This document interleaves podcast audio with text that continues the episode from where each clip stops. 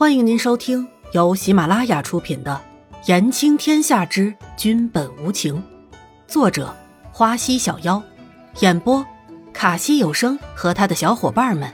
记得订阅、评论哦。第五十五集，抓鸟事件。就算是只远远的看看这个角色的女子，养养眼也好。严子修来到伊颜染的房间，发现里面没人，就转身问守在不远处的侍卫。其实这里本来是没有守卫的，但严子修前些日子来老是没人，于是就在这里安排两个侍卫，方便知道伊颜染的行踪。行宫说大不大，说小不小，要找一个人还真的不是很容易呢。颜染出去多久了？严子修的声音响起：“回太医，已经有好一会儿了，需要去找找吗？”侍卫等着严子修的回答：“不用了，怕是又在行宫的哪个角落里玩呢。我去等等就好了。”严子修说完就回到屋里，然后静静的坐在椅子上，也不多说什么，远远的看去，就好像是在等着什么重要的人一样。大约过了一盏茶的功夫。窸窸窣窣的，严子修就听到了熟悉的脚步声传来。嫣然，今天又是叫哪个侍卫给你到树上捉鸟去了呀？严子修突然想到了昨天有个侍卫慌慌张张的拿着小鸟跑出后院，还以为出了什么大事，一问才知道是伊颜染那个丫头闹的，顿时觉得自己就要败给她了。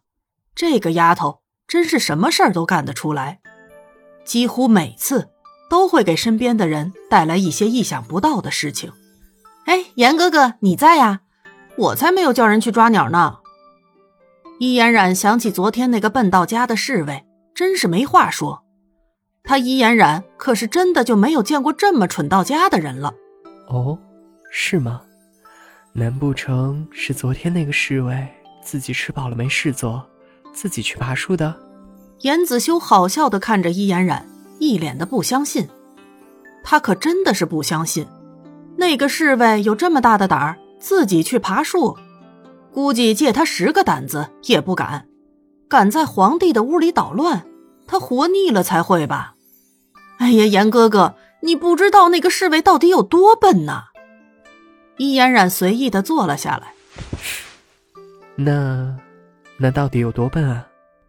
严子修温和的笑着，我看着那棵大树叶子都没有多少，于是想让他去给小鸟找个舒服的窝。谁知道他抓了半天的鸟送到我这里来了，结果还飞走了。你说他是不是太蠢了？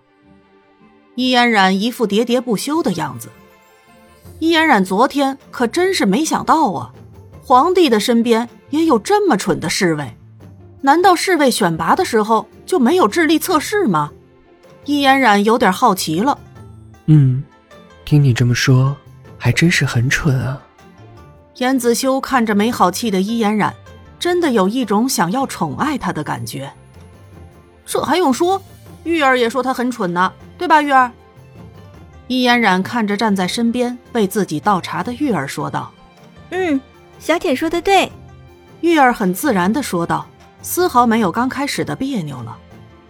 其实这么多天下来，玉儿是真的把伊嫣然当成自己的姐姐看了，不过是需要自己照顾的姐姐。